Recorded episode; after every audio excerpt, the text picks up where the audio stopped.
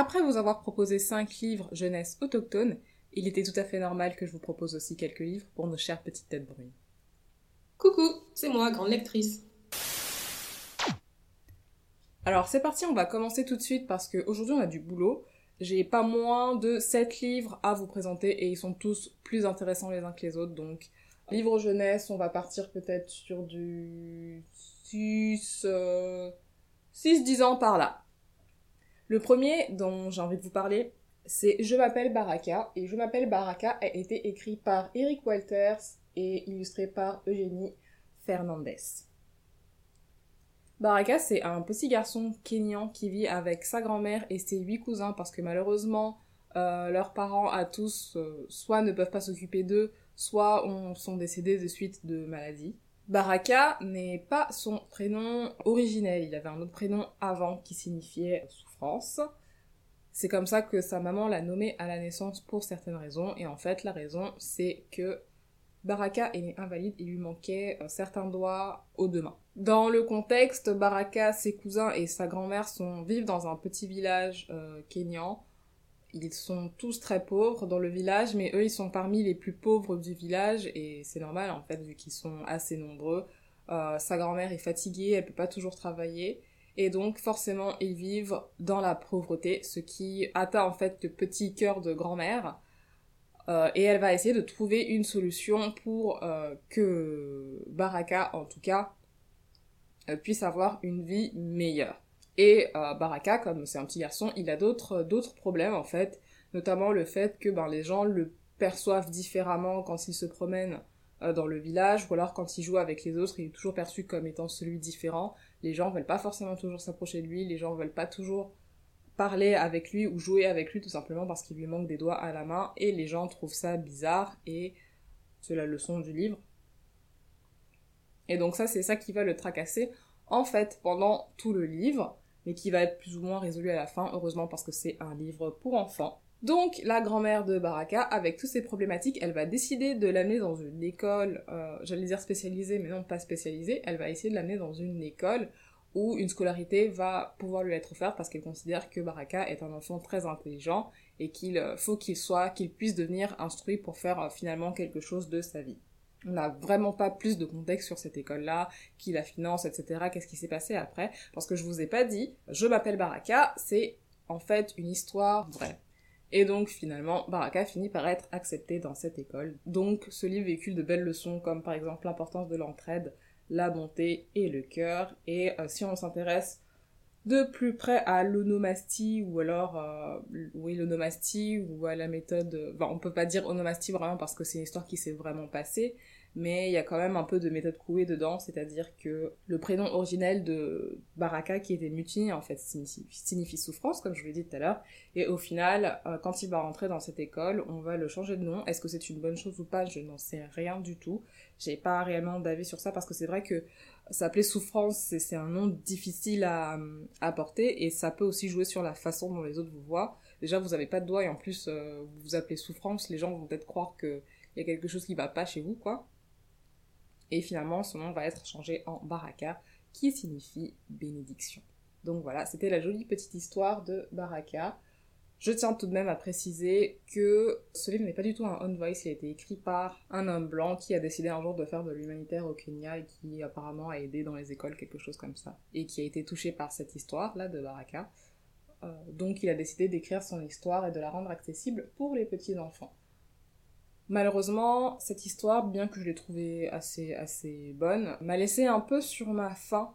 Parce que non seulement on n'a pas de contexte pour l'école, mais comme c'est une histoire vraie qui a été écrite sur le moment T, Baraka, on ne sait pas après exactement euh, ce qui est devenu. Il a intégré cette école, certes, mais est-ce que ça s'est bien passé pour lui par la suite? Qu'est-ce qui est devenu? On n'a pas d'informations sur ça et je trouve ça un peu dommage.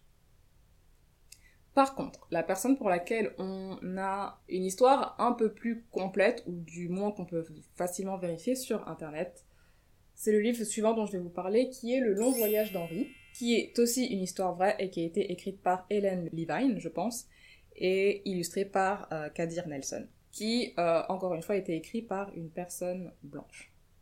Donc, Le long voyage d'Henri, c'est également une histoire vraie, mais ça je pense que je vous l'ai dit, Henri était un, enfant esclave. Il est né euh, esclave dans une maison de maître. Et on va le suivre, si vous voulez, depuis l'enfance, depuis qu'il est avec sa maman, un petit garçon esclave, jusqu'à l'âge adulte, jusqu'à ce qu'il se marie et jusqu'à ce qu'il ait également ses propres enfants. Avant que j'oublie, je commence par vous dire que les dessins et le format même du livre euh, Le long voyage d'Henri, je les ai beaucoup appréciés, les dessins sont extrêmement jolis, ou en tout cas comme c'est tout à fait subjectif, moi j'y étais particulièrement sensible. Je saurais pas encore une fois vous les décrire parce que je suis totalement nulle à ça. L'art pictural, c'est pas que je m'y intéresse pas, mais c'est qu'en fait je connais pas les techniques, les machins, les trucs. Et en tout cas moi j'ai trouvé ça, euh, j'ai trouvé ça vraiment super beau. Et euh, on peut juste euh, tourner les pages, comme je le fais à, l'heure actuelle, regarder un peu les dessins sans forcément lire l'histoire, c'est très, c'est très prenant au cœur. Et si on entre maintenant dans le vif du sujet, euh, bah, je dois admettre que cette histoire m'a brisé le cœur. Elle m'a vraiment brisé le cœur. Et à un moment donné, je me suis dit, mais mince, est-ce que ce livre, c'est vraiment pour des enfants? Parce que je voyais que je tournais les pages et les, les choses n'allaient pas mieux, en fait. Donc je vous explique. Henri c'est, ben, je sais pas du coup si vous la connaissez cette histoire, vu que c'est une histoire vraie, peut-être que vous en avez déjà entendu parler. En tout cas, moi, ce n'était pas mon cas. Comme je vous l'ai dit, Henri, quand il est devenu adulte, on l'a vendu, il est devenu esclave d'une autre, d'une autre maison. Il il a eu l'autorisation de se marier et euh, il a fait des enfants avec sa femme. Sauf qu'un jour, quand il est parti travailler, on lui a dit, écoute, euh, là, on a vendu ta femme et tes enfants. Et il n'a jamais pu euh, les retrouver. J'ai trouvé ça extrêmement triste parce qu'en fait, le fait est qu'il le savait, sa femme le savait, lui il le savait, il commençait à se douter que ça sentait pas très bon, que le maître il avait plus trop de finances et que donc il allait potentiellement euh, les vendre pour avoir un peu plus de, gains. Donc moi je me suis dit euh, au calme, c'est une histoire pour enfants, il va trouver un stratagème pour pouvoir déjouer les plans de son maître et garder auprès de lui sa femme et ses enfants. Et en fait non, ben, c'est une histoire vraie donc les choses ne se passent pas toujours comme on l'aurait souhaité. Et c'est pas du tout ça qui s'est passé, donc c'est ça qui m'a étonnée, et c'est ça un peu qui m'a, au milieu du livre, j'étais là, mince, mais on peut pas, on peut pas montrer ça à des enfants, et en fait, si on peut tout à fait lire ce livre à des enfants, je vais vous expliquer pourquoi.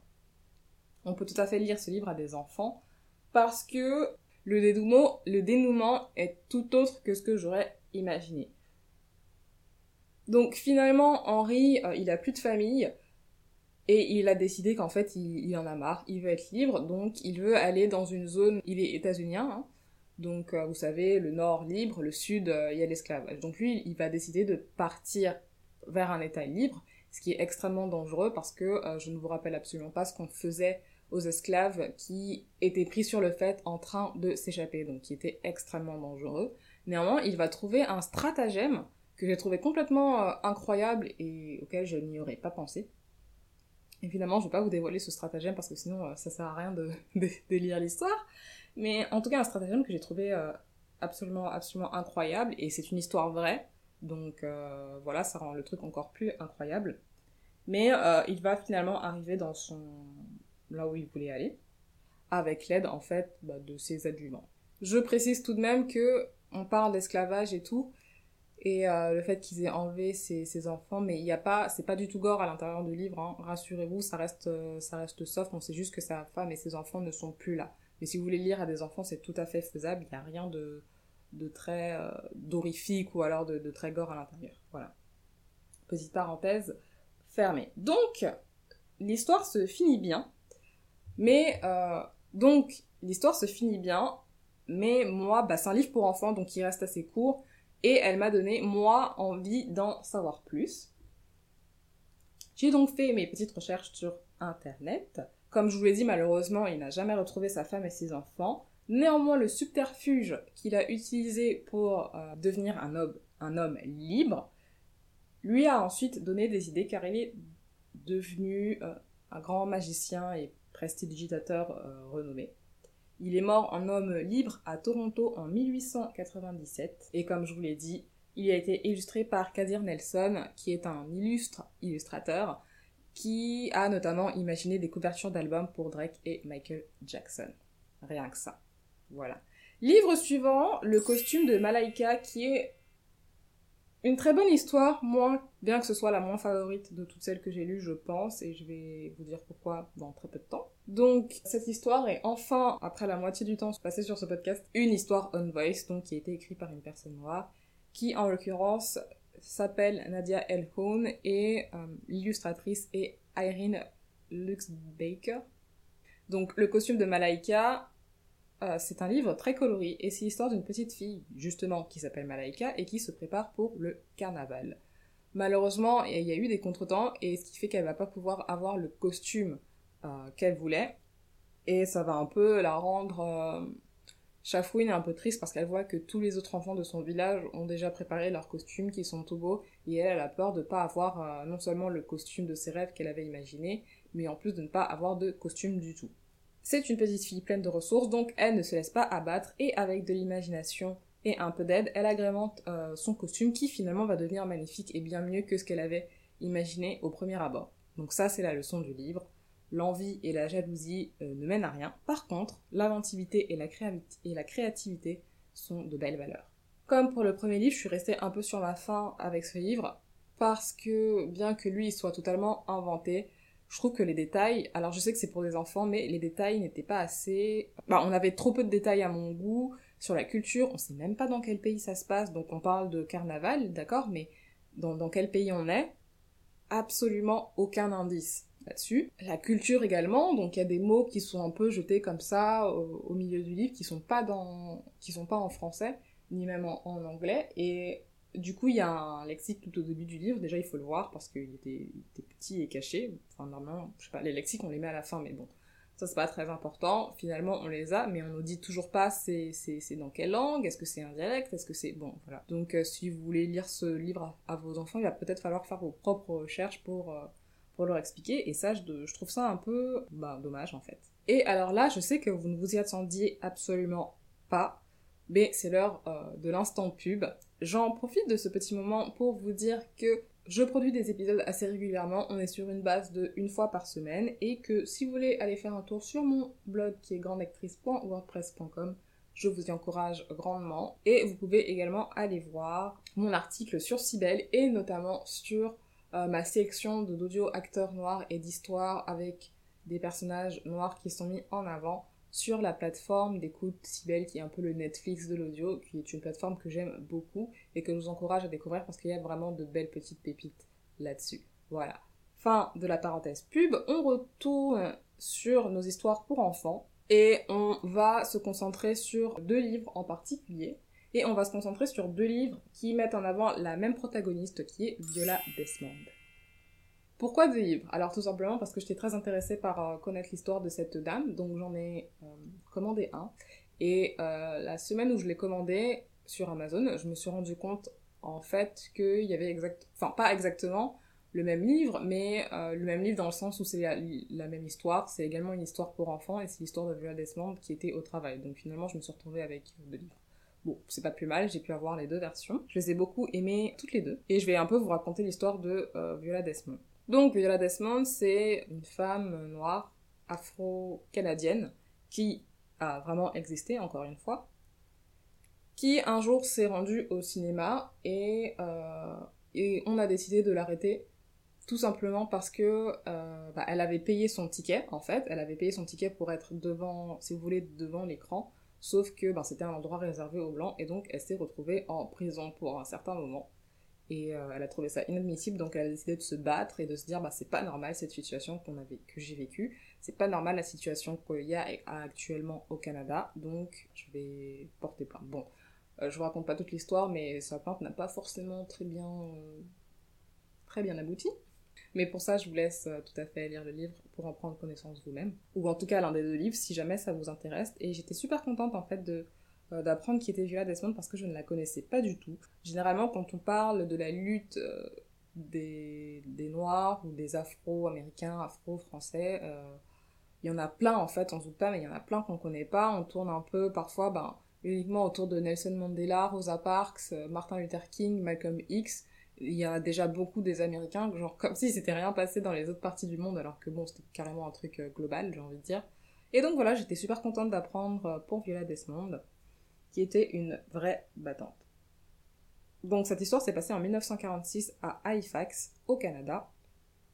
Halifax, c'est dans le l'Est. Et j'ai bien aimé le style des deux livres. Il y en a un que j'ai un peu plus aimé, mais ça c'est tout à fait, encore une fois, subjectif. Il y en a un qui est un peu avec euh, des bulles. En fait, c'est pas une bande dessinée parce qu'il n'y a pas de cases, mais il y a quand même des bulles euh, où il y a écrit les dialogues et tout. Et il y en a un autre qui dont les dessins sont somme toute un peu plus sombres et qui va un peu moins dans les détails que le premier. Donc euh, celui-là c'est La détermination de Viola Desmond qui a été écrit par Jodie Nyasha Warner et dessiné par Richard euh, Rudnicki. Voilà. Et le deuxième, c'est le mien, c'est celui que j'ai acheté, donc je suis contente parce que c'est celui que je préfère. C'est Voici Viola Desmond, qui a été écrit par Elizabeth MacLeod. Encore une fois, c'est une autrice blanche, et euh, illustré par euh, Mike Dis. Donc voilà, j'ai vraiment beaucoup beaucoup aimé, euh, aimé ce livre, j'ai beaucoup aimé les dessins, la façon dont c'est présenté, ça reste tout à fait compréhensible pour les enfants, donc voilà. Et petite anecdote, Viola Desmond figure maintenant sur les billets de 10 dollars canadiens. Donc euh, les billets de 10 dollars canadiens, j'en ai vu euh, voilà, un petit paquet maintenant. Et euh, j'avais jamais remarqué. j'avais jamais prêté attention. En fait, je sais pas qui sont les personnes sur les billets canadiens. Il faudrait peut-être que je m'intéresse quand même un peu plus à la culture de ce pays. Mais j'étais contente de savoir qu'il y avait une femme noire sur les billets canadiens. Voilà. C'est, des trucs tout bêtes, mais moi, ça m'a fait en tout cas très plaisir. je vais commencer à m'activer parce que ça fait un moment que je parle là. Normalement, je vous propose des, des, des épisodes assez simples, en, en, généralement moins de 10, de 10 minutes pour euh, faire court et ne pas vous blablater dans vos oreilles pendant une heure et demie, parce qu'en tout cas, moi, j'aime pas ça, les podcasts qui sont trop longs, je suis obligée de couper à chaque fois, sinon je peux pas me concentrer une heure et demie sur, euh, sur un podcast, donc bon, là, je vois qu'on est quand même à une vingtaine de minutes, donc je vais essayer de me dépêcher et de vous présenter les deux derniers livres, et j'ai le plaisir, vraiment l'immense plaisir de vous annoncer que j'ai enfin, enfin, non seulement pu me procurer, mais en plus j'ai pu lire Comme un million de papillons noirs de Madame Roots, non je plaisante, de Laurent Safou et qui est illustré par Barbara Brun. Et j'ai également lu euh, le deuxième livre qu'elle a écrit qui est Le chemin de Jada. Donc le premier un million de papiers noirs, c'est le livre que j'aurais aimé avoir quand j'étais petite. Quand j'étais petite, je pense que toutes les petites filles noires ont à peu près une histoire similaire c'est euh, des enfants qui nous mettent euh, la main dans les cheveux comme ça, sans permission, sans autorisation. Euh, leurs mains crasseuses, là, ils nous les mettent dans les cheveux. Ils te demandent si, si t'as fait des nattes, ils te demandent si tu les as collés avec de la colle. Enfin, voilà. Et puis, c'est toujours le passage de, ben, finalement, maman, je veux avoir les cheveux comme mes copines, donc est-ce que tu peux me défriser les cheveux? Ce qui est... on se rendait pas compte parce qu'on était petits, mais c'est quand même un, processus extrêmement chimique. Et puis, puis c'est pas normal, en fait, de voir dénaturer la nature de ses cheveux pour, euh, pour pouvoir, si vous voulez, vous fondre euh, dans, le moule. Mais voilà, il aurait fallu, euh, bah voilà, il aurait fallu bien l'expliquer à des petits enfants comme nous, en tout cas de ma génération. Et je trouve ça dommage qu'on n'ait pas eu ce genre de livre quand on était petite. Donc effectivement, comme un million de papillons noirs, c'est l'histoire d'Adé qui est la seule petite fille de son école à avoir les cheveux crépus et elle en a marre parce qu'en fait elle, a jamais les mêmes coiffures que ses amis, ce genre de choses et puis elle trouve que ses, cheveux sont euh, difficiles à, entretenir, à s'occuper. Et donc elle va voir sa maman un peu en râlant et sa maman lui dit écoute, euh, tes cheveux ne sont pas comme les autres parce qu'il y a des papillons dedans.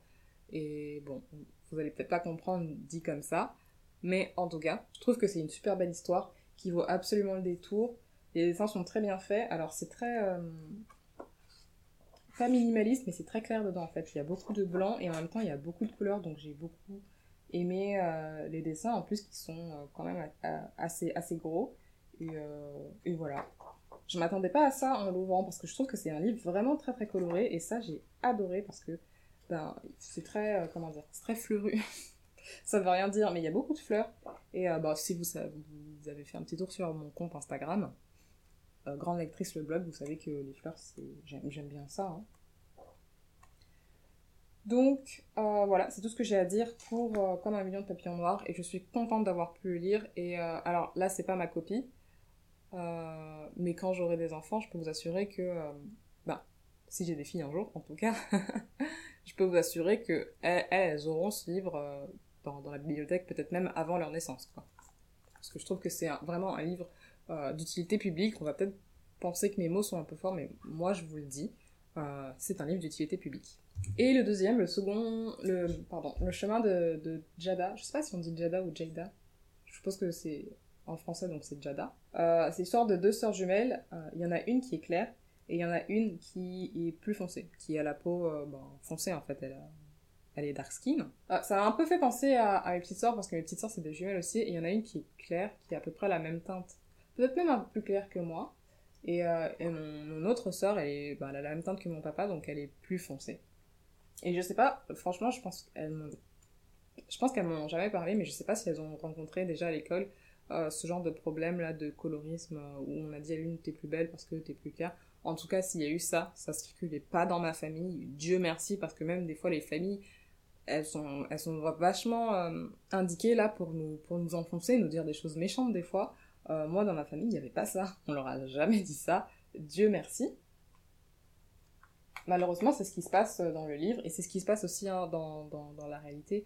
Les filles noires, même plus claires euh, que d'autres, elles sont généralement considérées comme plus belles, comme plus mises en avant parce que leur teint de peau, on va dire, se rapproche plus euh, ben, de celle des personnes blanches. C'est très dommage. Mais c'est comme ça.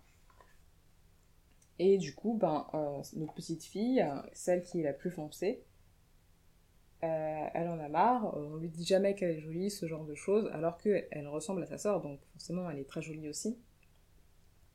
Et euh, ben, elle va un peu... Je vais pas vous raconter toute l'histoire avec les histoires précédentes, mais en tout cas l'histoire se finit bien, et je pense aussi que c'est une très bonne leçon, une très bonne leçon de vie, et je pense aussi que les, que les adultes peuvent tout à fait lire euh, ce livre et apprendre un peu plus sur ce qui est euh, le, le, colorisme, franchement, je trouve que c'est une bonne base. Le colorisme, c'est un, le colorisme, c'est un dérivé du racisme. Mais je vais, je vais pas rentrer dans les détails, dans les détails. Si vous savez ce que c'est, ok. Si vous ne savez pas ce que c'est, moi, je vous, euh, j'encourage en fait à faire vos propres recherches là-dessus. Et j'ai été super contente, euh, encore une fois, de lire ce livre que j'ai beaucoup aimé. Je saurais pas vous dire lequel des deux je préfère. Mais euh, et voilà, j'étais vraiment trop contente. Et en plus, celui-là, je trouve que les dessins sont. Bah, c'est la même illustratrice, hein, donc forcément, c'est le même style. Mais l'histoire et les, dessins sont un peu plus sombres. Et il manque pas de lumière quand même. C'est très difficile à, vous décrire ça. Juste uniquement en le parlant, je pense qu'il faut le, voir pour pouvoir apprécier euh, les dessins d'illustratrice. Mais euh, voilà, j'ai beaucoup aimé. Et je pense que j'ai plus d'autres choses à dire. Donc, euh, je vais m'arrêter là. Je vais pas continuer de, de, de, parler comme ça dans, dans le vide. Et euh, ce, le deuxième, là, le chemin de Jada. Alors, le premier, comme un million de papiers noirs, était un peu plus réaliste et un peu plus ancré dans le réel. Et ce que j'ai aimé, c'est que euh, ben, Laura, elle a su euh, changer, si vous voulez, un peu de style. Elle reste toujours dans, dans les contes pour enfants. Mais le deuxième, là, le chemin de Jada, il est un peu plus dans le merveilleux. Donc, la petite fille, elle parle à la lune, aux étoiles. Enfin, voilà, c'est un peu un genre de, vous savez, un roman initiatique, un Bildungsroman, où en fait, elle apprend euh, la chose la plus importante, c'est que elle aussi, elle est belle et elle aussi, elle a de la valeur. Et franchement, c'est tellement beau. Donc voilà, j'ai plus grand chose à dire. Euh, tous les livres que j'ai aimés, tous les livres que j'ai lus là, je les ai tous beaucoup aimés. Et euh, je crois qu'il n'y avait pas beaucoup de livres qui mettaient en scène des enfants noirs quand j'étais petite ou alors en tout cas on n'a pas su me les procurer. Je trouve ça un peu dommage, mais je suis contente qu'on soit dans une génération où euh, maintenant les enfants peuvent avoir accès à ça. Je trouve que c'est normal en fait que les enfants ont des personnages qui les ressemblent dans, dans les livres et je voudrais juste ajouter que j'ai déjà entendu des choses du style ben c'est communautaire, non c'est pas communautaire, absolument pas. Moi si j'ai pu lire quand j'étais petite, moi et des milliers d'autres petites filles on a pu lire des, des, des histoires avec des personnages blanc à l'intérieur, je ne vois pas ce qui vous empêche euh, aux personnes blanches, par exemple, de lire des, histoires avec des enfants noirs à l'intérieur. Il y a une, leçon, une morale, enfin, le, schéma narratif euh, reste somme toute le même, donc euh, je ne vois pas pourquoi ça ne fonctionnerait pas. Voilà, ça c'était ce que j'avais à, ajouter. L'épisode décidément est vraiment trop long, mais j'avais vraiment à cœur de vous parler de tous ces livres. Donc je vais m'arrêter là. Je vous dis à lundi prochain pour un nouvel épisode. N'oubliez surtout pas de vous abonner, soit en passant, sur toutes les plateformes d'écoute, Apple, Spotify et Google Podcast. Et évidemment, vous pouvez me retrouver sur le blog une à deux fois par semaine, ça dépend. je vous remercie de m'avoir écouté et je vous dis à bientôt. Ciao ciao